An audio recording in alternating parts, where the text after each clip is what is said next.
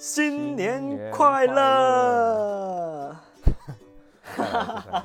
欢迎大家在新的一年依然收听我们的后台播放节目。哎今天非常巧，这个时间点真的太巧了，嗯就是在太巧了因为我们更新是在十二点嘛，是在每周一的十二点嘛，然哎后正好这个每周一的十二点呢，正好就轮到了这个二零二四年的一月一号的十二点，哇哎，也就是你刚刚好过完二零二三年的最后一秒钟，你就可以听到我们的节目了。哎，其实不是，我们是零点零一分更新的，极个极个别平台还得再再往后延一点啊，可能啊，比如说 QQ 音乐啊，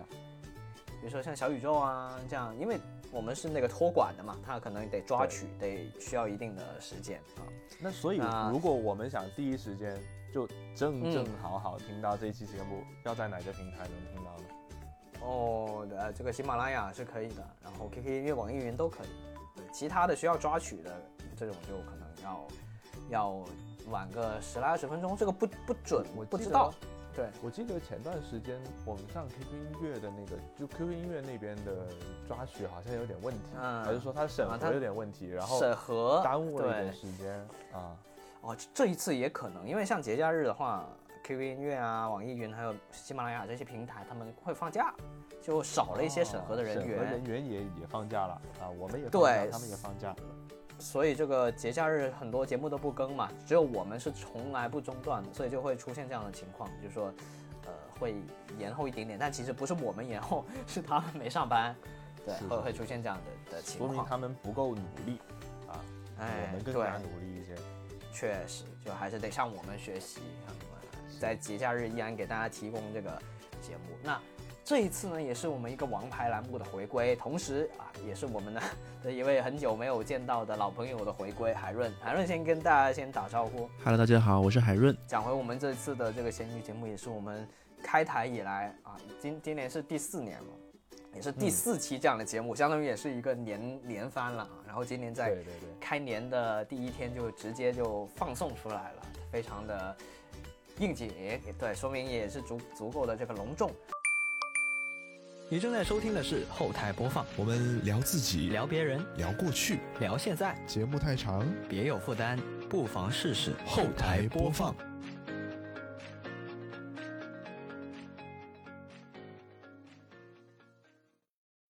本节目在每周一的零点零一分准时更新，您可以在 Apple Podcast、QQ 音乐、网易云音乐、小宇宙、喜马拉雅、荔枝 FM 和其他泛用型播客平台收听到，全年无休哦。好，那么以下就是本期节目的内容。我我相信我们的这个听众肯定是非常想听我们讲咸鱼的故事。OK 我啊，咱咱们个人的故事先往后稍一稍，我们先给大家带来非常精彩的这个咸鱼的故事的分享。那这样子，因为我自己是很少在咸鱼上面去购物有什么分享，所以我主动请缨，我就先先讲，好不好？然后后面可能两位就可以多多分 分担一点，因为确实我这个购物平台，或者说整体来说啊，整个购物我就其实是很少购物的一个人啊，所以就。哦，嗯，很多平台都会用的比较少，嗯，对。然后我先点开我的这个闲鱼，但是为什么这一次我能够参与录制这个节目呢？是因为最近真的买了好多东西，而且是买了很多台东西。大家两位可以猜一下我买的是什么东西？我买了五样，一二三四五五样东西，都是同一个品种。呃，不知道海润有没有听我们之前的那一期，就是呃蒸汽眼罩那个标题的那一期节目啊，就是他们总能买一些就是意想令人意想不到的东西，还挺有趣的啊。但其实我买的是一个 大家都有的东西，而且还不止一个的东西啊。这一次买的是什么呢？是买的是手机啊，买了五啊台手机。对，啊，没想到啊，仿佛这个卡米是那种就是从来不买手机的人是吧？啊，确实，我这几年换手机其实换的非常少，而且这个我也不是为了换手机买的。你买手机是是因为这个呃公司的需求吗？还是怎么样？哎，确实，哎，说对了嗯、这其实是某一我们我现在正在进行的一个项目，然后需要用到这些手机，然后我再去买，然后当然公司也会报销啊，然后我就说你需买了五要你自己去去去买这这样子。呃，因为这个项目是我我自己提案的，所以得由我自己完成。那当然需要的道具也是需要我去准备的。那我先把这个透露这个这哎个这个内对容，呃还没做出来，稿子没写出来，但是我觉得可以透露啊。反正我们这哦个，两个受众，两边受众不同嘛，大 家大家也没什么关系、啊，不一定能都联系是到一块去。对，我觉得我都是把大家当这个家人们，对吧？我先先先跟两位两位主播透露一下，这五五台手机的型号是什么，然后两位可以哦猜一下我要做的这个选题是什么，好不好？OK，然后首先，首先我必须说明，其实整整个选题涉及的有十几台手机，然后其他的有一些手机呢是本来就公司就有的，所以嗯是不需要买。然后我这五台是需要去去采购的，嗯，然后呃有一台是这个华为 P 九啊 P 九嗯，比较，然后还有一台呢是这个索尼 Xperia One Mark Two，就是马克兔。，OK，Mark Two，对，然后还有一台呢是这个 vivo X 6 0 T Pro Plus，对，反正就是 X 6 0那个系列的。嗯，然后还有还有一台下一台呢就是这个一加九 Pro，然后再下一台呢就是个华为 P 5 0 Pro，嗯，就是这五台手机。两位能猜到我要做一个什么样的这个选题？有点像是不同影像品牌的一个对比吧，就是从华为的一第一步是徕卡嘛，就第一步徕卡嘛，然后到后面的索尼，索尼是，但是索尼属于是蔡司那那一类型的，然后 vivo 也是属于蔡司那一类的，呃，但是你你这么一说，我一开始想的，哎，是不是什么呃徕卡打蔡司啊，还是怎么怎么样？我其实讲的就是关于这个手机影像，而且是手机影像联名这个方向的。其实庄尼老师已经猜对了百分之八十，对。然后，嗯其实我主要讲的是整体来说，所有手机的这个影像联名的历程，就是整个过程，包括第一台是什么。那我先考考两位，既然你们都这么熟悉，对不对？你们知道第一台影像联名的手机是哪一台吗？或者说品牌，你们能不能猜出来？你们就直接猜。诺诺基亚，诺基亚。哦哦，那庄你为什么知道是诺基亚呢？答案就是诺基亚。是啊，就幺零二零嘛。哦，其实不是，记得是是是那一台吧？其实再更早一点。其实大家如哦，果还要更早一些。回忆一下，大概就知道，其实诺基亚基本上我们这个年纪能够接触到的手机上面是不是都印着卡尔蔡司？对不对对对对，是的。对，这其实就是影像的联名了嘛，对吧？所以这个就是一种合作的过程。那最早的一台其实是在二零零五年就已经有了一台手机，是蔡司第一次跟手机品牌联名，然后推出的一款叫诺基亚 N 九零，哦，不是九 N 九零零，也不是 N 九，是 N 九零，就是那一台手机。哦，N 九零，OK。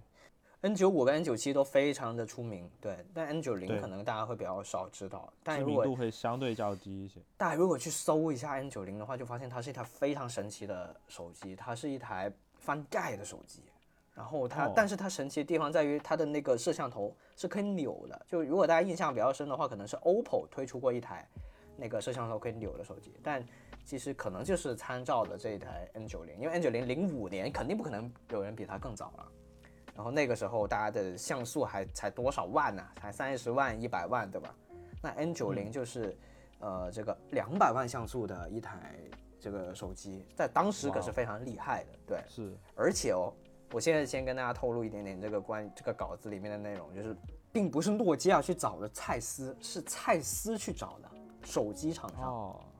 反向反向找联名，这个这这这哦这种话术有点有点耳熟啊。就像是那哦个 那个，好像小米还是谁也是说是那个莱卡找他们啊，莱卡找哦的，对，OK，反正就是，呃，在很早之前，因为呃，先跟大家普及一下这个莱呃这个 蔡司，蔡司是一家德国的一个光学仪器非常有名的一个巨头，对对，然后做这个可能眼镜儿啊，反正就是跟这些玻璃啊、这些镜片啊各方面的就非常专业、非常巨头。然后他们其实很早就发现了手机摄影这一方面很有前景，然后就去搜很多品牌。然后就觉得说，但是他们会觉得说以前的手机还不够好，拍照不够好，直到两百万像素才是一个可能比较完美契合的一个临界点，就是达到他们的要求了。所以他们在等待 N 9 0出来了，然后达到两百万了，然后再去跟诺基亚去谈合作，然后最后才有了 N 9 0这样的一个一个这样的合作。所以就当时我看到这些资料的时候，我就觉得哇，这个很很反常识，就是不是一个手机厂商去找，而是说徕卡这么的有有有有这个远景去发现手机做摄影这件事情，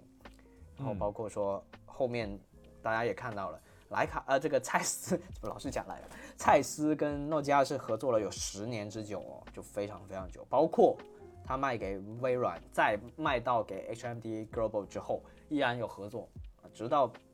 二零二一年的诺基亚的 X 二零才是他们合作的最后一款，就是其实才两三年前的事情嘛，对吧？就还是合作了非常长的时间。然后这个这个后面的这个内容就。呃，我就在在后面视频再再再看啊，咱们哎，就不要大家如果刷到哎，刷到视频的话就，但整体来说这个故事就已经很有趣了，对不对？然后然后我买的这五台手机呢，确实就是比较老一点，因为新的手机我们都都都有这些公司基本上都有，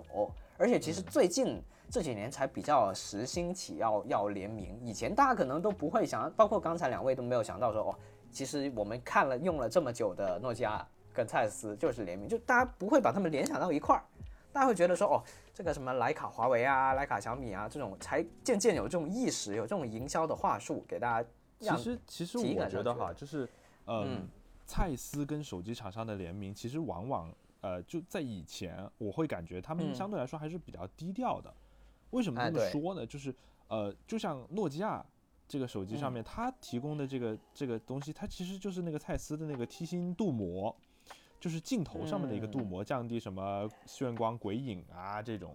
这种这种情嗯。况。啊，包括在索尼手机上面也是这样子的，就是你在索尼嗯。手机上面你能够看到啊，它有一个梯形的一个标志，对对。包括在索尼的相机啊，索尼的微单上面，它的那个取景器上面也会有索尼的那那个蔡司的蔡司的 logo 啊，对，对对，然后我会相我会感觉相比徕卡，或者说相比哈苏啊，就是这嗯段时间的一些手机的影像联名来说，它会低调一些，它会嗯没有那么，高参与程度没有这么高。对。就除了最近 vivo 的这个，确实它会相对 vivo 会做的宣传会多一点，比如说什么蔡嗯。司自然色彩啊，蔡司什么人嗯。像镜头包啊，这种它会做的多一点。嗯，对，那毕啊竟你以前东西设备受限，你不可能说在零五年的时候要深度参与创作一个手机的摄像头，因为以前手机摄像头本来也不是一个一个手机里面非常重要的部件嘛，它只是一个一个噱头，对，所以就不太一样。而且其实我刚刚也省略掉了一部分啊，本来想说留到视频讲，刚刚庄你既然讲了，那我就再讲一句。啊，就是说以前的这种合作，其实更多的是一个像一个授权的形式，就是蔡司授权了一个这个镜片的一个结构，就是蔡蔡司的天天天赛结构啊，是一个四片三组式的一个结构，让诺基亚来用这种结构来做手机摄像头，所以说它更像是一个认证，就说哦，你的摄像头经过了蔡司的认证这样子，并不是说蔡司跟诺基亚互相派人去深入研究啊，这样就没有这种，但这种是到了后面一六年才渐渐的，我们现在看到熟悉的智能手机才有的一些联名，这也是区别嘛。对，所以我刚刚说买的买的手机里面有一台就是华为 P 九啊，其实就是我们现代拉开现代联名序幕的第一台啊，讲的就是这个华为跟这个徕卡的一个合作，然后那一场发布会我还重看了，我就觉得哇，是非常的非常的震撼。我之前其实是没有看过这场发布会的，但是我现在再回看的时候，我感觉真的是那个时代，哇，真的是一个非常非常好的时代啊！那那他们请了两位全球代言人啊，一位是这个在 DC 电影宇宙里面扮演超人的亨利卡维尔，一位是这个在漫威宇宙里面饰演黑寡妇的斯嘉丽约翰逊，就是两位顶级巨星，然后去全球代言，然后对，而且当年还在欧洲先开的发布会，最后才回中国开的发布会。然后当年的广告，我相信大家应该是有看到过的，就是亨利卡维尔就超人跟黑寡妇之间在这个电视上追逐啊，就是拍照这样子，就真的非常非常的怀念那个时代。当时大家都百花齐放啊，这个手机的形态也好啊，包括像这个各种明星。但你看现在这个对吧？这个这个 DC 的电影宇宙跟跟这个漫威也不太行了啊，也是也落幕了。是这个此一时彼一时。然后讲的就是我买，然后这次我要讲在闲鱼上发生的故事呢，其实就是我买的非常爽快啊。哦呃，本来呢我是想全部在淘宝上面买的，因为淘宝上面买了可以开发票，好开一点。啊，但这个闲鱼上就开不了发票，但是后面呢报上去的价格发现了，就是要一万多块，我就是感觉就就确实很贵。买老机子的话，你去这种渠道买就很贵。对，所以就后来想一下还是闲鱼嘛，然后就就闲鱼买了一台。然后其实 P 九的话，我是在淘宝买的，一开始还不是在闲鱼买的。所以说其他的四台我就在闲鱼上啊上搜过了一下，我感觉哎，呃价格或者成色还合适啊，我就我就买，我就。但是我之前，因为你如果是自己买东西的话，你肯定会想要跟卖家多聊一两句，你想看看这东西怎么样啊，拍个视频啊什么的，对吧？但是如果你是以一个采购的心态的话，你就觉得这个钱反正不是自己的，然后你只想尽快拿到东西，所以所以我就会很纠结。我一方面呢，我很想马上点，哎，我要买，然后下单付款，但是我另一方面觉得说会不会这样太草率了，太轻率了，然后这样买到卖家又不行。而且我会觉得给卖家会有一个讯号，就是说这个人一句话不讲就买拍下来了，感觉有点奇怪。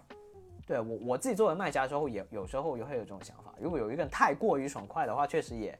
有点引起怀疑的感觉。也 然后我就没办法啊，我就呃跟他们瞎扯了两句，包括说、啊、你这电池行不行啊，或者说这屏幕好不好啊，你送不送壳子啊，我就我就随随便聊两句，硬聊，真的是硬聊。每个人 就聊两句，好像是那种非必要聊天啊，然后对没话可聊，然后大家都还是得聊。对。但是两位，如果你是一个卖家的话，我问一下两位主播，就是一个卖，你作为一个卖家，然后有一个人来拍你的东西，他一句话没讲直接拍你，你自己会心里会怎么想？会有点慌吧，有有有一点担忧吧，我会，嗯。就是虽然说海润说的就是先看信用，我觉得是没有问题，但是我发现了一个问题啊，就是现在嗯。闲鱼上面有些人呢，他是拍下了你的商品不付款，他是秒哦。拍，然后他不付款哦，然后呢他也不说话，那那反正就你也不知道他要不要，然后他就一直等到他那个订单就是时间超时了，那就就不管他嘛。这种人其实我一般不嗯管他的，他也不说话也不付嗯款。然后呢，你说那种秒拍秒付款的，我一开始其实我是会觉得这个人挺爽快的，就是说反正他觉得价格合适，然后怎么怎么样。但是我会挺希望就是他拍下了之后再说那么嗯两句话吧。就让我感觉嗯这个人是个真人，不是个机器人，或者说 什么什么什么的。对对，我我我感觉可能会跟海润有一些差别吧。嗯，所以我这种做法其实是应该是合理的，对吧？就是硬聊也聊两句，就表示一下我不是机器人，不是 对，就 AI。让让人让人不会那么的，就是嗯怀疑吧，就是没有那么多疑嗯心啊。对，刚刚两位讲到这个信用问题，确实我遇到过一个事情。我之前在上学的时候，然后我就我就有一位室友嘛，然后他想去买一台 iPad，但是买一台比较老一点的基础款的 iPad。那其实大家都知道，以前 iPad 用起来都差不多啊，所以没没问题，完全能用。然后他就买，然后他但是他其实之前没有用过闲鱼，我不知道有没有分享过这个故事，应该是分享过啊。但是他卖家看到他就说，因为他没买过东西，他信用分很低嘛。或者他也没有任何嗯交易记录，然后就会觉得说不卖给他，直接说不卖。那怎么办呢？然后又他又想买，然后就后后面就我帮他买了啊，因为我我的这个交易记录肯定是多的嘛，然后最后才才交易成功，所以就会也有这样的卖家啦，就会去确实很谨慎，但我觉得这其实也无可厚非，也合理。就是对，说这个我觉得是无可厚非，但是就是我会觉得你这么说的话，也会让一些人没有办法，就是下单嗯买到自己喜欢的东西，也会有这样子的可能性。我就觉得，但是我觉得，就像他像我室友一样吧，就你身边总能找到一个能帮你买的。我觉得现在这个呃，年代总能应该没有找到一个老太大问题。对，我觉得应该没有太大问题。对，但确实没办法，这个二手市场的水太深了，这个也是一种解决的方式吧。对，然后这一次我就这四台我都通过闲鱼这个去购买，然后也感觉还不错啊。其中有好几台我觉得成色都非常完美，比如那个一加九 Pro，哇塞！啊，我我先讲一下，这几台手机到手的时候都是没有贴膜的，他们都都都没贴膜。然后一加九 Pro，哇塞，真的可能它本来那个磨砂玻璃后盖吧，也比较的那个可能耐滑，比较耐滑啊，我确实也没看出来有任何的这种什么磕磕碰的痕迹啊什么，反正就非常完美，我觉得成色非常好。然后一十二加二五六的一加九 Pro，一三九九，这个价格其实是非常好非常可以的，我觉得啊。然后而且它呃，一加九 Pro 好像还是那个芯片还 OK，就不是那个的那种特别差的芯片，所以价格还算挺好的。不过国产机确实这种二手价格相对还是会比较便宜一点的。对，九 Pro 是这个二一年嘛，因为我买它是因为它是第一台哈苏，所以我就买了它，所以它拍照还可以，拍照还可以，然后也我就说嘛，我就说好像我记得也有哈苏，然后我没有跟你说有哈苏。嗯，对如果有哈苏，我就不会这么猜猜你的选题了。嗯，简历已经猜中了，猜中了很多，对，直接剧透了，直接让你来写对吧因为直接入职啊，好，OK OK，然后还可以啊，你还有一台们正在招人嘛，反正 我们真真的在找，真的在找。虽然听众听起来谜语人，你们到底在讲什么，对吧？大家可以看一下最近哪些公司在招人，就就能猜出来。然后这啊个还有一台这个圈的哪 vivo 些公司在招人？vivo X 六零 T Pro Plus 啊，这个型号非常的复杂。这一台其实到手也非常的。这台是 vivo 第一台那个那个那个那个那个泰泰斯啊，对啊，对啊，就哦，vivo 还是很早的。然后这一台的话，它后面是皮的那个那个后盖，然后保存的也非常的好，所以我感觉到手真的不错。唯一到手之后有一点点问题，就是那台索尼那个马克兔，那个它左上哦角摔了一下，然粉都不是很爱惜。然后这个 这个索尼这个就有点有点逗啊，这个因为索尼是玻璃后盖嘛，一直都是，然后嗯，它一摔摔的话，它直接摔碎了，就是已经掉了一块儿，所以你是能看到手机里面的，就是左上角有一有一小块的。对对，就左上角变成探索版了，啊，就有这个感觉。但是这么多手机到手之后，我唯一一台想真的有冲动想要去摸它用它的，就是这台，因为我真的不知道为什么就很想要就是用索尼这种感觉啊，可能也是因为我之前呃读大学的时候就是用的就是索尼嘛，所以所以会嗯天然的感觉有这种亲近，而且我真的很喜欢老设计。索粉了，真的很喜欢这种设计人，对。然后，呃，刚刚说的是四台，那是为什么最终我买了五台呢？就是讲到有那华为 P 九，本来是想买那个淘宝的，然后我还真买了，结果怎么着呢？就是淘宝嘛，它肯定就不是个人买家，那它就是一个商铺嘛。结果他给我发货发了一台荣耀，荣耀不知道多少来着，对我就跟哎，我就嗯，这不对啊，这个名字都不对啊乱，这样。发。呃，一开始我还没发现，我还没发现，我一开始说，哎，怎么这摄像头旁边没有写徕卡？然后我再后面再往下一看，哎呦，后面印的不是华为，是 Owner，然后我就啊，这不对呀、这怎么回事？然后我就嗯老板说这都是一家的，那个年代确实是，嗯，然后我就问，结果那边还非常拽啊，那个那个旺旺那边还非常拽，他说，哦，那仓库发错货了，那我说，那你赶紧给我换吧，我给你寄回去，你现在马上给我发，因为我急用啊。然后他说，呃，不行，然后呢，那我那我们没货那我就嗯，然后呢，我就退了吧，这样就感感觉像他没做错一样，对吧？他明明就浪费了我的时间，然后也也一点歉意都没有，也没有采取任何的措施，然后最后我就直接退款退货，退回去，然后就我就只能在在淘宝买的那个是新机吗？呃九九新吧，我当时讲的九五新九五新，哦，嗯。对，然后这台手机其实非常有意思啊，就是我在搜的时候搜到非常多关于这台手机的一些故事，就是它好像是被很多企业采购作为企业用机的，所以你在闲鱼上哦。面如果就这么搜的话，会发现很多人说，呃，是那个内部机，然后现在是流出来了，然后在什么企业定制版啊什么的，还可以改让直接改成直供电，就是大家如果是呃跑外卖啊，或者是跑滴滴啊这些，手机不是要一直接着电嘛，然后它可以哦帮你改，就是它已经是完全是一台工作机的样子，无论你是从事什么行业，它都是工作机、企业机这样。然后，但是我我买的话，肯定得是它原本的样子，所以我要挑了好嗯久。对我挑了好久，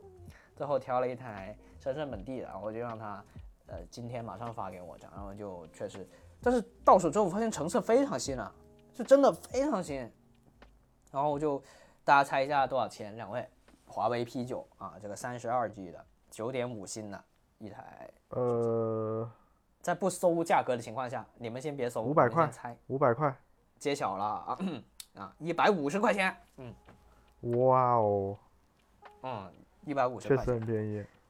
然后它的那个那个系统还是那个那个那个叫什么 EMUI 嘛，还是礼物，啊，还是礼物化的这个图标，非常的那个回忆马上就上来。然后我发现这台手机真的手感其实非常好，我之前没有摸过这台手机，就它是那种 iPhone 七的那种设计，对，超级轻，超级薄，然后而且它还真是真是习惯了那个现在的那种厚重的手机，你就会觉得对对好像原来的手机手感都挺好的。对，那一体性非常强，一体性非常非常强。因为以前大家都不做无线充电嘛，然后然后就是很多这种质感，金属后盖的手机，对，嗯，对。然后我发现有一个点呢，我非常喜欢它，就是在二零二四年，我非常依然非常喜欢这台手机一点，就是真的是华为口啊，就是它真的是用用的是这个 C 口，啊 USB C 口啊，我就不用再去翻，因为我当时不是不是发错货了嘛，那个淘宝给我发那一台不知道荣耀多少的，然后我就去找，哎，我我发现它没电了，然后我就华为不是会倒倒倒数几几十秒嘛，然后就赶紧找充电器，然后发现它是一个 micro USB 的，然后我就四处去找，然后翻遍整个工作室都才很辛苦的翻出来一条。然后我就赶紧插上充电，然后后来我换换机换成了这个真正的 P 9之后，就发现，哎，不用再找这个 micro USB 了啊，直接用华为口的线给它这么一接，非常接口上也是遥遥领先，嗯，遥遥领先。拍照其实也也也还不错，我还稍微拍了一下，就是白就是光机啊，就是拍了一下还还挺好的啊，呃，而且当年这个，对，而且一百五十块，我觉得真的是，它也是一台正常能使用的手机，我觉得也真的非常非常的好啊啊，对。但是我如果你要 CCD 小红书的话，我就推荐刚刚讲的这个第一台联名的手机诺基亚 N 9 0了。因为它是可以完全变成一个像 DV 形态的一个样子，大家去搜一下 N 9 0就，啊、对，拍出来就确实是 CCD 的感觉啊，然后而且还是蔡司的，对吧？蔡司认证的，然后这个整个形态，它是可以把那个屏幕扭过来的，所以就可以变成一台 DV 机，非常神奇，强很多。对，而且它有那个那个摇杆是可以控制的那个那个 DV 机的，就真的很像这样，就非常好。对对。好，那这个就是我分享第一个关于闲鱼的故事啊。那下一位是啊，说到 CCD 的话，我最近其实也没有在闲鱼上买什么东西，不过最近确实买了一台 C D，然后我在挑这个 CCD 的过程中，我发现了一个坑，就是存储卡，就是以前这个零六年到零一零年之间，然后有那些 CCD 呢，他们会用一种一种卡叫叉 T 叉 D 卡的，然后这种卡呢，是我记得好像是是奥林巴斯跟三星合作吧，好像是，然后它这个卡已经停产了，所以导致现在价格呢非常的贵，现在一 G 的卡都要两三百块钱，非常的夸张，比那个相相机还贵，所以导致导致这个这个这个很多人很多很多人退买不起这个东西啊，所以很多人他们就是什么呢？选择就是呃拍十张，然后再用那种线连到手机或者是电脑上面，然后把它转移过去，利用你的相机里面的缓存。转移到里转移到手机和相相机或者是电脑里面，再继续接着拍，这样子可以省钱。然后我买的这台那个 CCD 呢，是佳能的，算是一个便携机里面的一个专业机。它以它是那种推盖的那种方式的，就是你把那个盖子推开之后，那个像那个镜头就会伸出来。然后它最最特别这个相机呢，还是它还有一个 EEF，就是一个那种光学那种取景器，是真的像单反那种取景器，你可以看到里面那种效果的，反正还挺高级的。所以这个这个相机的厚度还挺厚的，大概差不多有两台这个 iPhone 四这么大的厚，算是个面包，算是所谓那种面包机这样子。然后我买回来，在买买之前呢，看很多小红书上面说吹这个 CD 这个照相有多么多么牛逼啊。然后但是我买回来发现呢，去拍的发现，呃，这个效果呢还不如手机。就像我买的，说我感觉市面上很多那些呃那种几百块钱比较便宜那些一两百块钱的手机都都能都能都秒飞他们。所以我觉得，如果你那些想买 CD 的，我觉得你们可以考虑，真的要可以酌情考虑一下。OK，我其实我更多的想分享一些小故事吧，就是呃，其实发生了很多很多的小故事。首先，我从时间我们三位里面应该是你用的最多应？该是就近近一年我还是用的蛮多的。啊，呃，首先呢，我先分享一个，就是呃，我跟一个一个人沟通的一个故事。其实，呃，在我们的认知当中啊，其实闲鱼上面刚才呃海海润也有说啊，就是闲鱼上面也挺多那种商家的，就是他是他嗯自己有囤一些货，然后在闲鱼上面卖。这些货呢，可能是在淘宝上面搜不到的，或者说是，呃，它就是一些比较老的商品吧。然后呢，就淘宝上面搜不到，嗯那我就想着，哎，我去闲鱼找找，看看有没有人在卖嘛。然后一搜，搜的前几个呢，应该都是那种批发的，就是就是商家的那些人。然后呢，我其实不是要买他们的东西，哎，也也不是这么说，我我是要买他们的东西，然后我要做一个售前的咨询嘛。然后我就把它当成淘宝的客服，我就问他，因为我我买的，我先跟大家说一下，我买的是个什么东西。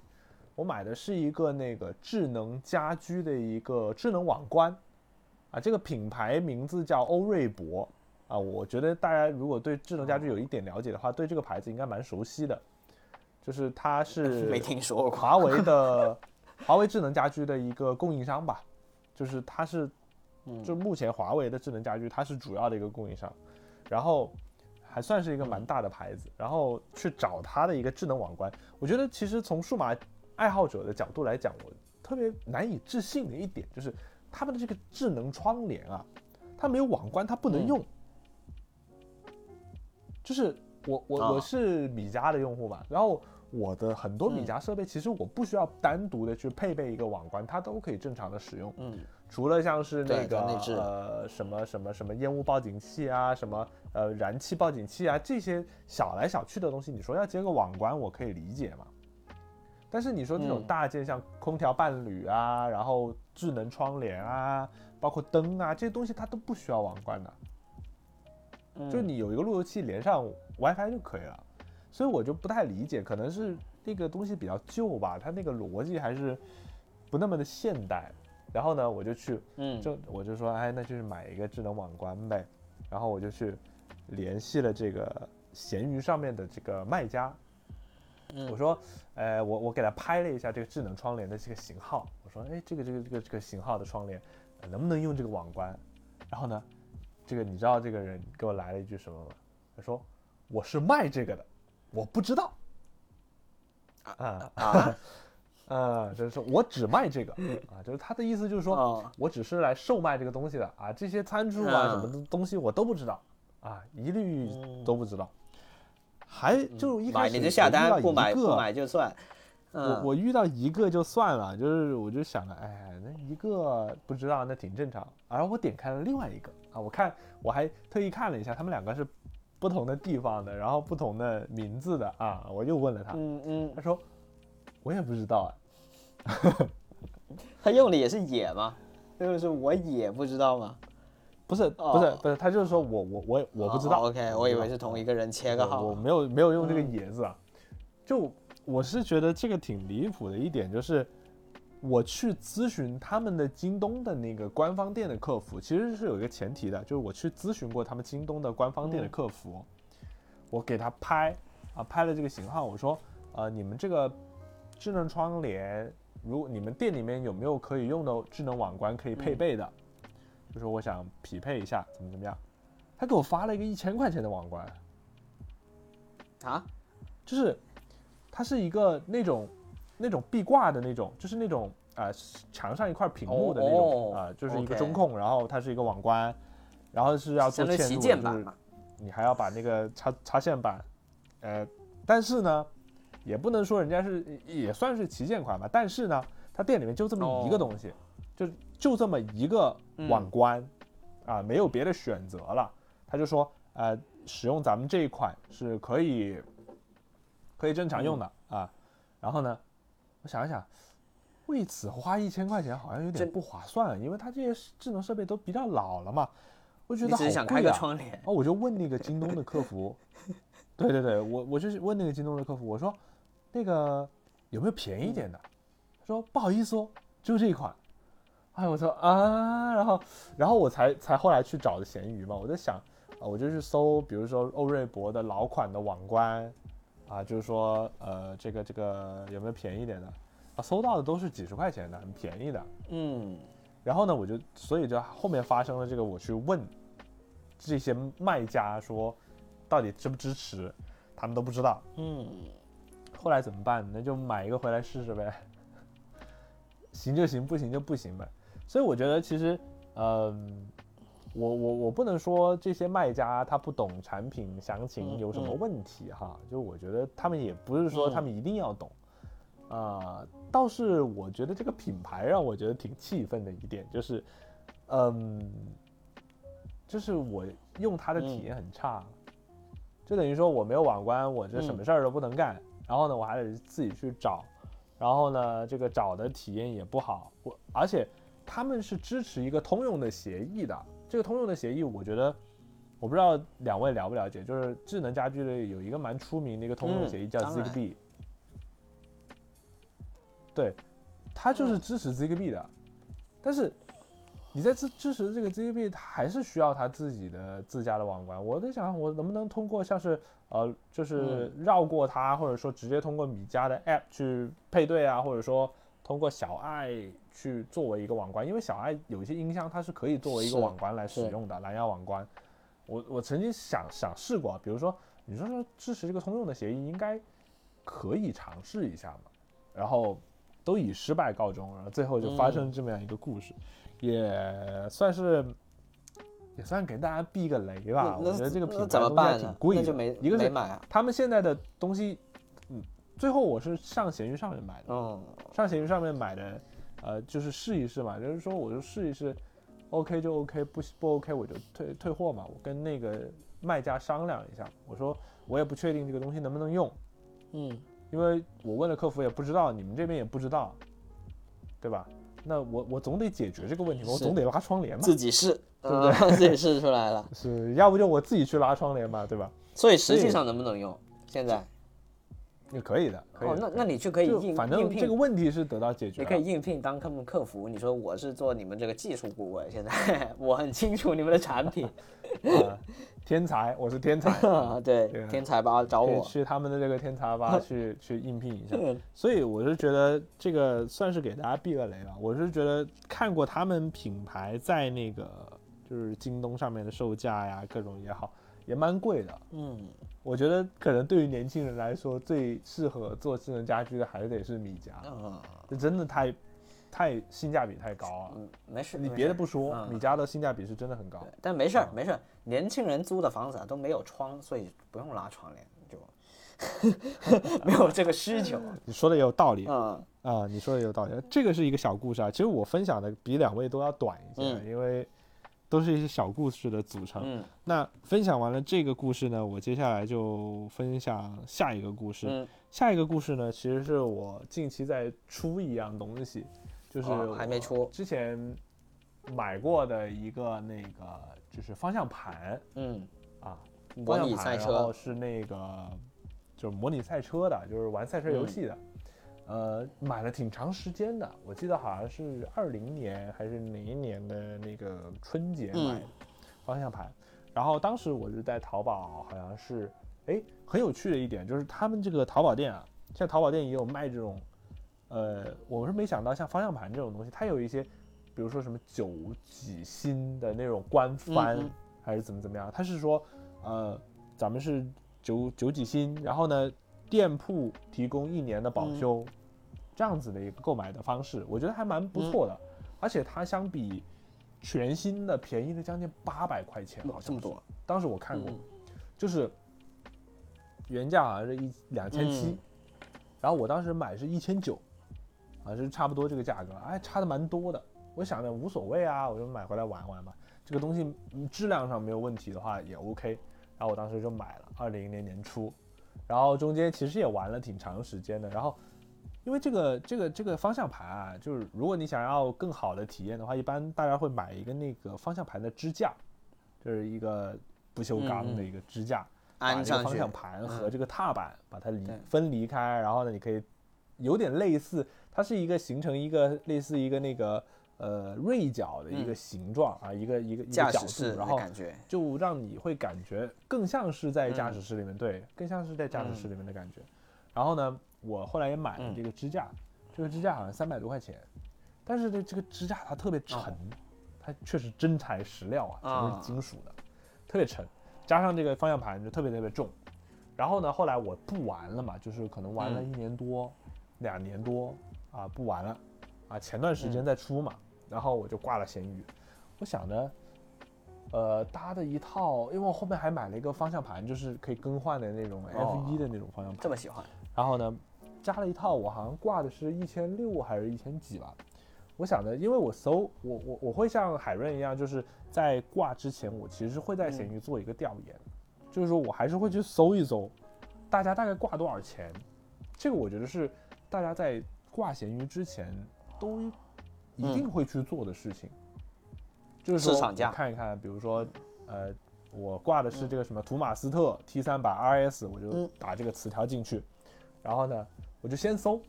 我我不管它几成新，因为我很难定义我的东西是几成新。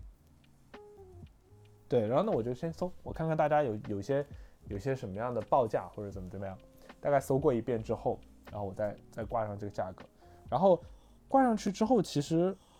一般大家默认哈，这个这个东西会本地出的会更好一些，因为嗯东西太重了，嗯，快递费会很贵的，都是真材实支架料，很重。哎，我记得上次海润好像也分享过是，嗯卖了一个还是买了一个什么很重的东西，我记得海润好像分享过，还是还是哪位嘉宾分享过？然后然后然后好像是去自提的啊，是你我记得好像是你卖东西，然后别人来你这儿自提的。哦，啊，这个确实得自提啊象是是是，我太大了，反正就是嗯这个快递费很贵嘛，就是大家都知道，就是这种东西很沉。然后呢，跟他说商量好了，就是就来自提。诶，他还挺近的，我家在这个马场马场这边，然后他在天河公园，然后就可嗯能就是一一两个地铁站，就是在园村那边嘛，就是一两个地铁站的事情。然后呢，他啊，但是他走过来嗯开搬回去啊然后我当时其实，在闲鱼上面好好像没有跟嗯他有太多的沟通。然后呢，呃，他就说，呃，我们定个时间，说，呃，几点几点钟啊、这个面交啊，他过来我这边，我给他发了个地址。然后呢，哎，我我想问一下两位啊，就是两位在闲鱼上面卖东西的话，比如说他呃，对方说要面交，会不会跟对方说，比如说呃，你先拍下付款，我们再商量面交的这个时间哎？我个人会觉得这是一个有没有诚意的问题，更多的我会感觉反正钱也不是到你的账上，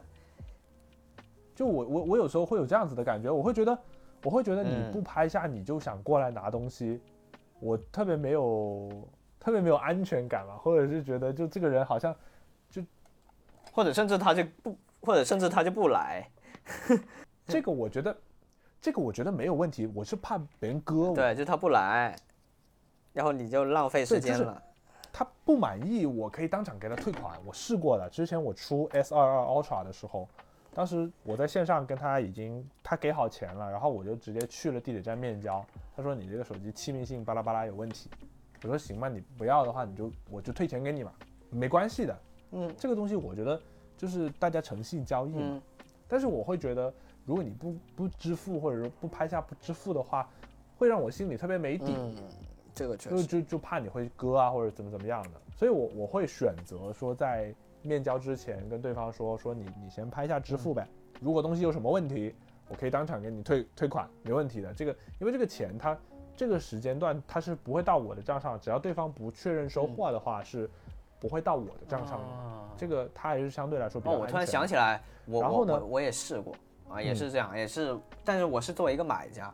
对我我是付钱了，然后我们在地铁站交收的，当时买的好像是一个 Switch 的游戏卡带，我把 Switch 带过去了，然后他把卡带拿出来，我插到机子里面试了一下能玩，然后我就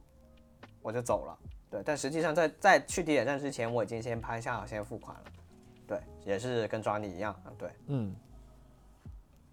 我觉得，我觉得这个这个对我来说还是比较比较必要的一个嗯。操作吧。然后呢，我们就继续来讲这个嗯故事哈。然后他跟我定好时间地点之后，哎，他就下午两点多钟就开车过来了。然后哎，我看这个人还挺实诚的，就是他他说刚送完女儿上学、啊，就上课啊上课啊，他开了一辆 MPV 啊，一看就是就是有家室的人才会开哎 MPV 嘛。然后呢，一打开后尾箱，我就看到，哎，后尾箱都是一些小孩玩的一些玩具啊，什么什么，就是一些沙滩嗯上面那些东西，我就觉得，哎，是个呃，好像是个挺挺挺真实的啊，就是大家不像是个骗子啊，或者怎么怎么样。然后呢，因为当时他说他想来试一试这个东西是不是好的，我说我我家里面没有设备给你试，就是因为我当时我本来是拿 PS 五玩的，然后 PS 五已经先一步出掉了。然后我就说我我真没有设备给你试，你要不就拿回去试。然后我当时我也在想，我说当时他要是拿回去试，中途再出了什么问题，会不会又要扯皮啊，或者怎么怎么样了？然后呢，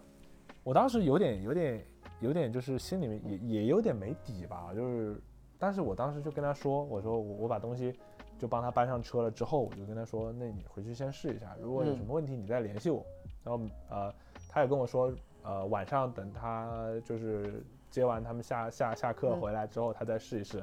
啊，东西没问题的话，就嗯当天就确认收货这样子。然后我说行，没问题。然后嗯，然后就就这样子啊，这样这样子大家就我就放他回去了，就等于说他在没有确认收货的情况下回去。按理说这个不是一个面交的但嗯没办法因为你没提供这个，就是你的货对对对方已经给了，验不当货嘛，对对对对对对对，确实确实，对验验不到货，我觉得就是确实我可以让他回去把这个东西验了之后，然后他再确认收货，这个也是蛮新奇的一个体验。我之前是没有试过的，就是别人拿了货还不跟我确认嗯收货的情况、啊，这个我觉得我嗯算是挺放心他的吧。其实说到这一点啊，我是觉得我在闲鱼上面还真没啊踩过太多的坑，就是我卖东西我没有遇到过那嗯种特别刁蛮的、刁蛮的人，都被都被海润高啊或者遇完了，就是挡啊挡枪挡完了，基本我基本 体质就是这样。我我反正我我是基本上没有太没有怎么遇到过，我遇到的啊人都挺正常的，或者说大家都挺好人的，或者甚至说有一些买家，我会在他买了我的东西之后，我会跟哦。他保持一个沟通，就像之前呃我们去做那个，就是我我们公司当时我自己出了一个选题嘛，也是类似卡米这样子去去自己去采购那个设备，然后去拍一期视频嘛。当时是采购了那个阿莱。ROG 的那个掌嗯。机，那个 Ally，啊，这之前都挺高热度的。我当时是在首发那一天嗯嗯。买的，就是首发那一天它非常难抢，然后当时还嗯去闲鱼上面找了个代抢，然后他帮我抢到，加了一百块钱嘛，抢到了。然后，然后呢，我们当时就是呃，就是做完内容之后想要出掉，在我是当时很神奇的一点，就是我在大耳朵出 ella 的视频下面留言，我说原价出，哇，一堆人来找我，我说我说他，然后他们就很多人说你大善人呐、现在要加几百块钱出，哦你现在原价出，对对对，当时溢价很严重，溢价嗯可能到六七千，就真的很严嗯重。然后我当时就原价出，然后我说我说大家都就这种东西没有什么必要溢价，因为这个产品本来它不是一个嗯特别好的产品。说句实话的，我当时在视频嗯中指出了它很多的问题，啊、软件上的、硬件上的。然后呢，比如说大家体验一下就好了嘛，就没有必要议议这个价。然后后来我就联联络了一个买家，就挺多人买的，然后我当时就联络了一个买家，然后呢，这个人当时跟我聊的挺多的，就是在买之前他他说他有什么需求，其实很多我发现很多人买这个设备他都是啊呃，就是在办公室玩啊，就是办公室偷偷玩游戏啊。嗯很多人买掌机是这么玩的。然后呢，呃大家聊了挺多，然后呃，当时就交易完了之后，我发现哎，他有一些不懂的呀，或者有什么什么问题啊，然后我们后续在啊 QQ 上面也有保持联系。就售后服务，我还遇到挺多在闲鱼上面这样子类似的人，我觉得还挺好的，就是大家有有嗯。有这样的一个联系，我觉得还挺好的，嗯。就是也算交易但他知道你出了一期视频吗？他知道你看了你的视频吗？就嗯。啊，我有给他发，我有给他发，就我我有我我当时是跟他说说，你先别急，就是这个东西我等我视频啊发出来，我就我就拿给你。我是我是算是算是期货吧，嗯因为我价格低啊，他们嗯都愿意等啊。啊，就我说我说等多两天嘛，因为我嗯东西还没有相当于刷一波播放量我。们在等。然后，然后当时，对，然后当嗯时这个我挂的那个原价，一嗯上架就被人拍走，一上架就被人拍走。嗯，然后我说我我都关闭订单，因为不是他嘛，我就说我我就出给他嘛。然后后来我想，哎，那我挂九九九九吧，嗯，挂九九九九，他拍下了，我再改价格嘛，就不会出现那种那种那种呃，就是一一上就秒拍了。我我怀疑闲鱼上的是很多脚本啊，就是他会识别你，比如新上新上架的多少多少钱，然后他就会秒拍。哦，这么想我就觉得合理了。就我刚才说的那个，遇到那种秒拍的、但没付款的那种人，嗯，我突然间就合理了。就应该是脚本拍下，嗯然后他觉得价格不合适，他就没付款。但是我之前卖 Ally 的时候，他是秒拍秒给钱，我真的很夸张，真的很夸张，我就直接开启退款。对对对，当时很有热度，现在降价都没人买，现在四千五，现在拼多多四千五没人买，因为这个机子我我我我其实，在节目上面跟大家说，就是有一个或者说两个很大的硬伤，一个点是它的 SD 卡槽在出风口附近带来的问题就是，只要你的机子散发出热量，你的 SD 卡就一定会降速，甚至会烧坏。就是这个是一个很严重的问题，因为很多人他比如说我买国行的版本，他都不会说去拆机嘛，拆机会影响保修嘛，担心影响保修嘛。就有些人是比如说类似买 Steam Deck 那种，他会自己换硬盘。呃，Ally 是五百一十二 GB 的，其实五百一十二如果你当游戏机的话，我觉得还是有点小的。你要玩电脑游戏的话，还是有点小。很多人可能选择一 TB 或者两 TB，但你不拆机的唯一办法就只有拆呃 TF 卡。那那 TF 卡基本上是掉速掉到没法用的情况。我就之前玩 GTA 玩着玩着，我 GTA 装在 TF 卡里面，然后就开始疯狂的卡掉帧，就那种异常的掉帧。然后还有一个问题，其实就是掌机的通通病，就是 Windows 系统的问题。所以我我到现在我依然认为 Steam Deck 是目前最佳的掌机，就是因为 Steam Deck Steam OS 真的非常棒。我我的分享就到这啊，这扯得有点远啊。那我就再来一个小小的分享啊，我就选一个选一个不太愉快的购物经历吧，嗯，就是比较少有。虽然我整体来啊，刚说完愉快的，现在就说不愉快。整体来说，其实我百分之九十九的购物体验都跟 Johnny 差不多，就是都都挺愉快，遇到的人都挺好的。然后这个其实它也不是不好，但是它是东西不好。我是怎么样的？就我很早之前在很多社交平台上都关注了一个博主，叫做 B B 动物园，就是就是 B I B I 那个 B B 动物园。然后 B B 动物园是一个非常治愈的一种类似于四格漫画的这么一种感觉，然后就是各种动物，然后你就有一种冷笑话的感觉，但就挺挺治愈的，无论是画对话还是画风都很治愈。然后我就想说，哎，那他在社交平台上发了出了一本合集，就相当于把他的漫画都变成一本书。然后我就想，哎，那我买一本你看一下，翻一下，这样会平常也也也挺挺放松的这样。然后我就搜搜完之后，我发现哎挺贵的啊。然后我就后来就想，哎，闲鱼会不会有人出啊？我就去搜嘛。搜了之后，我发现，哎，只要只要十呃十十六块五，然后还有一本是十八块八，两本一起买的话就是三十五块八，那是但是你平常单买一本的话就已经不止这个价格了。然后我就想说，哎，那好啊，那我就拍啊，这样。然后它其实也是类似于一个商家的感觉，因为他写的那种描述就是非常的商家，什么二十四小时发货、加急联系客服、全场包邮，什么什么之类的，反正就是就是在上面是像淘宝一样卖货。然后我就挑了一个就买，买了之后到了之后我发现，哎，不太对，我就感觉摸起来这个纸啊，很像打印的纸。然后包括它的封面，最最出戏的是什么？你们知道哈？就为什么我能一眼就分辨出来它是一个一个这个假书？啊，一眼假就是他把，就是他是他把腰封也印进去了。对，就是腰封不是一般都是像畅畅销书，它外面不是有一个腰封嘛？但它其实就是一一张纸嘛，对吧？就是套在那个书书皮外面嘛。但他这这个人的书假在哪儿呢？它是连着腰封一起去扫描的，所以那一本书的封面其实就是一张，但是你能看得上到它下半部分有一个腰封，这就非常逗。然后我就感觉，我说你这个。你这个如果不是这么这么假的话，我都不至于说这么大反应。就你哪怕你把腰封摘下来呢，对不对？你摘下来再去扫描呀。然后哎，你不摘下来，我我甚至可能都发现不了。但是它这个真的是太假了。然后还有那个，因为腰封跟那个书皮本来就不是一个维度的嘛，所以还会有那种那种阴影也会存在。对。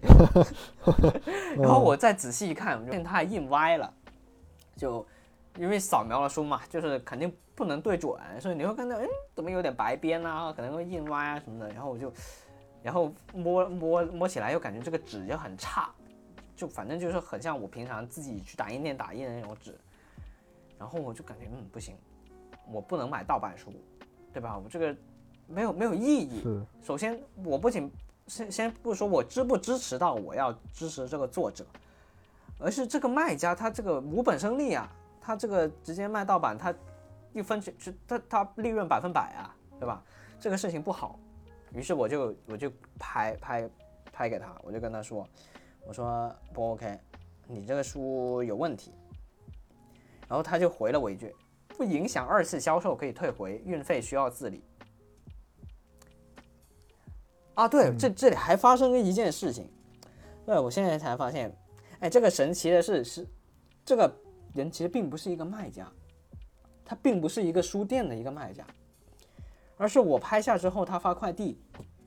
我发现了一个什么快递？我发现的是他收我收到了一条短信，他说的是拼多多什么括号什么的，然后拼多多代下单是吧？发货哎呀，这现在很很很普遍呢。对，所以就相当于是我在闲鱼上面找这个人买书，他去帮我去拼多多下下单。就我先不管他是不是盗版的，我就感觉很奇怪，我自己没有拼多多吗？我不能自己下载一个吗？为什么要你帮我下载？所以说为什么他利润百分百？这个就就就就就很奇怪，整件事情就非常奇怪。然后他就跟我说不影响二次销售可以退回，但是运费需要自理。然后我直接回他，我说不可以哦，你去跟拼多多客服协调吧。我直接就点穿了他，然后我就说我要发起这个闲鱼小法庭，然后他马上就语气就来来啊，他就说稍等亲，然后就发了一段语音，发了语音过来，然后我就、哦我没听清，我就说没听清，然后他又发了一段语音过来，啊，我后来听清了啊，他就说呃给我这个退款全额退款，但是呢要我用剪刀把这个书给剪掉。啊，因为他怕我什么，我反正这件事我就觉得很奇怪，就是很明确的是，首先第一件事我不要盗版书，第二件事我为什么要让你帮我在拼多多买，对吧？所以我肯定是剪掉的，我肯定是剪掉的，只是我觉得他这个态度，他这个立场就很有问题，所以就直接我就最后就剪掉，然后发给他了，嗯，所以就大家其实我觉得确实这个闲鱼上面就是他要求你剪掉了之后拍个照片，他发给他，他才愿意给你退款。对，对，要剪掉。就其实现在很普遍啊，像那个卖卖什么手机壳的，不也是这样嘛？就剪剪掉啊，再再再就防止你自己再去销售嘛。但我可反正我自己是很明确的，我肯定不会买盗版书，因因为我之前不知道，而且我也不知道它是代下单，这件事情太怪了，太奇怪了。然后我就直接剪剪完我就卖给他。我觉得不可接受啊，这真的不可接受啊！这这两件事情都没有一件可以接受，结果结合在一个人身上，这个 这个事情是我有史以来遇到过最离奇的这个闲鱼上面的事情。对，这就这么一件事。然后下面交给海润，再给我们分享一个小小的。啊，我现在分享的一个故事呢，就是我跟我舍友和我舍友那个女朋友呢，关系都挺熟的嘛。然后我舍友女朋友她是在长沙的一家，之前是在长沙 M 一家 MCN 做主管嘛，然后她主要是做那种化妆品的，然后就很多那种大牌大品牌的去给给她产品啊试体验嘛，然后他会加上他自己也买很多化妆品。所以导致他有很多化妆品呢，根本其实自己是用不完的。所以呢，就本来呢是要想说去拿去闲鱼卖，本来但是我舍友呢又太忙了，然后就没有没有没有时间去卖嘛，所以我就说我帮你帮他去卖好了。结果呢，我发现呢，其实我我卖的时候是呃双十一之前把它摆在货架上面的。我就我发现，但是在在那个购物节之前呢，你摆在价位其实没什么人问，但是一旦这个摆到，但是一旦过购物节之后呢，就有很多人去去问问你了，而且我发现他们卖的速度还挺快的，比卖那个数码产品要那个没那么啰啰嗦，没那么啰嗦，很干脆，这点我觉得还挺好的。最后，庄你再来一个小故事给我们收个尾。呃，那小故事吧，也是一个挺神奇的一个小故事，就是跟我身边的人有关系的。就当时我刚才不是提到说我出那个键盘嘛，啊不出那个方向盘，方向盘。然后呢，就在出方向盘之前，我就把 PS 五出掉。这个 PS 五出的真的是我猝不及防。为什么这么说呢？真的很神奇啊，真的很神奇。嗯，本来我我要买，在闲呃闲鱼上面挂了，可能我嗯。看有多少个人找我，一二三四五六七八九十十一十二十三十四十五十六十七十八十九哇，十九个人找我啊，十九个人找我要要要要买，啊我当时好像么离谱挂两千七吧，嗯，挂两千七吧，啊，是国行的，是2700国行的 PS 五、然后是光驱版的，呃，然后嗯，我他们都在砍我的价，就可能砍的都还挺多的，有一些嗯。砍什么两千四啊，这还砍。两砍千二啊，甚至什么这还砍，呃，就是都砍的挺大的，就偶尔可能就有那么一个两个说什么嗯。两千六或者说两千六百多那样子，就砍那么一点点，啊，我当时都没有出啊，都都要砍，砍的我反很难受，正都要砍。我觉得两千七挺便宜的啊，嗯。然后呢就就有人在砍嘛，我就想呢，哎，反正我的 PS 五不着急出，我再等一等呗，嗯。然后呢，嗯。哎，有一天这个我的这个有一个私聊啊，有一个嗯。我的微信啊，有个朋友，一个高中同学，他私聊我说，啊。他在给呃发了一张截图来说，哎，这个是你在出吧？嗯，哦，我我因为我哦没有发朋友圈说我出了 PS 五，我都是我我碰到熟人了，不会发嗯。不会发朋友圈的，正好嗯。哎他想要入手，然后他就在闲鱼嗯。搜啊，可能他筛选了广州，然后呢他就他也是在广州，然后呢他就说，呃看到因为我的闲鱼的 ID 是就是跟我的是是跟我的微信名称是差不多的，然后呢嗯。可能大家一眼就认出来了，然后他就私聊我说，哎这个是你在出吧？我说，哎是啊，你怎么找到的？然后呢他就说我就在搜这个 PS 五，就正好看到就点进来了。然后呢，他说正好就就我我最近就就想收一台 PS 五，想来玩一玩。嗯然后呢，他就说，我就说行啊，那你那那你就也没问题啊。然后呢，我本来以为他要跟我议价嗯，啊，没想到他马上就转了两千七百块钱给我。哦，就不走上面不走平台啊，啊，不走平台，不走平台，他直接转了两千七给我。我说，嗯哎呀，可以啊，哦，我就觉得这么爽快，大家都都爽快，那行，我就直接在开车送过去叫了一个跑腿，哦，我直接叫了一个跑腿，同城是吧？然后我就嗯闪送闪过去对，我，说我说邮费邮费我出嘛，这个跑嗯腿的钱我出，好吧？然后大家都这么爽快，那就没有必要磨叽嘛，嗯还挺意外的。然后我还给他精心把这个盒子啊擦擦干净，因为盒子都铺尘了嘛，盒子放在那个呃储藏室里面，其实挺容易铺陈的。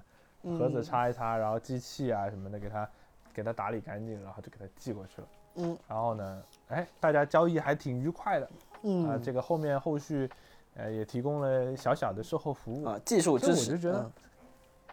哎，挺神奇的啊，这这一点，确实因为我从来没有在闲鱼上面试过说挂东西，然后熟人来找我说，哎，这个东西是你在卖啊？嗯然后我说完全没有试过，这个也挺新奇的，而且我也很感谢这位朋友，就是无条件的信任，真的是直接在微信上面转了这么多钱给我。嗯啊，当然，其实身边这样的朋友也不少了。之前我帮朋友，就是帮在国外的朋友买手机，就是他当时是好像是买一台红米还是什么吧，当时一个联名的联名款。我说我帮他先下单，然后他说可能要半年之后回来才才才回来拿，嗯然后他当时就直接在微信上面转了四千多块钱给我。然后我说大家这么信任我啊，真的非常感谢大家的信任，真的谢谢我的朋友们。嗯所以我就觉得，嗯，这次交易的愉快程度可以说是远超在闲鱼上面所有交易的愉快程度，因为当时当时大家也没有掰扯什么，就他也没有问我很多东西，我就大概我情况说清楚，比如说我这个也没有磕碰啊，也没有说什么外观上的痕迹啊，然后呢，呃，过保了呀什么，我什么详细的信息我其实都跟他说，我说配件也很齐，嗯啊等等等等这些东西，我跟他说完了，他说没问题，啊就就大家就就这样沟通，我觉得很高效。然后就我希望以后闲鱼真的都都都能有这种很畅快的购买或者出售的体验，嗯，还是蛮不错的本。来这个嗯，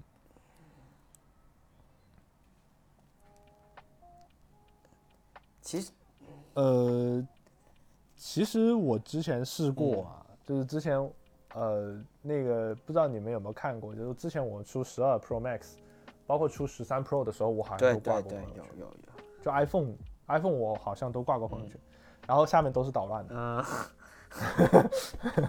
呃，基本上都是来捣乱的，就是你发朋友圈，大家都是调侃啊，或者说哎五十啊，学生送我啊，那那那就无效信息 那，那嗯就，跟大家玩一玩，嗯无所谓嘛，就对。当然偶尔会有那么一两个人，因为我之前出十三 Pro 的时候，就有同事嗯来问我，啊，就说呃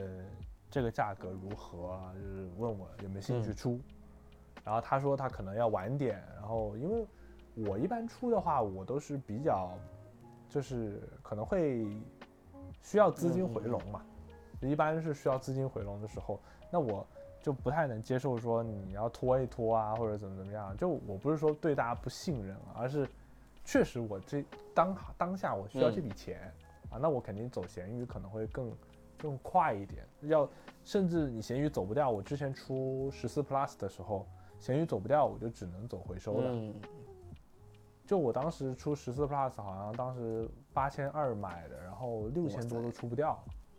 而且我才用了半年吧，半年不到吧，那台机子掉价掉的很快，就这是是掉价挺冷门的然后，但是那个机子是个好机子，我我真的平心而论，那个续航是挺满足我的需求的，只是真的它太太太烫太烫了，真的太烫了，就是我不能接受现在 iPhone 的那种热度，至少在广州的夏天会让我很难受。然后，呃，我当时就当当时就直接丢了嗯。去回收吧，啊去评测的那个回收，他们我说便宜点便宜点，就是爽快。他就就不要再想那么多事儿了。啊。对，确实，那其实本来那台 PS 五它都便宜都不用挂的，专利，因为本来说我要收，专利本来在群里面发过发过，对，已经提前但我问过了。确实那时想买，但后来我过了两个星期嘛，真的想买的时候专利已经出掉了，因为因为刚好因为蜘蛛侠二出来了嘛，然后我就说我要玩，但是实际上我是先买的蜘蛛侠二的游戏，我预售预购了，然后买完游戏之后我才买的 PS 五，然后我就去搜，然后最后我就自己去淘宝买了。啊，呃，淘宝买的也是二手的，九五新，两千五百二十块，所以嗯，如果那些想要，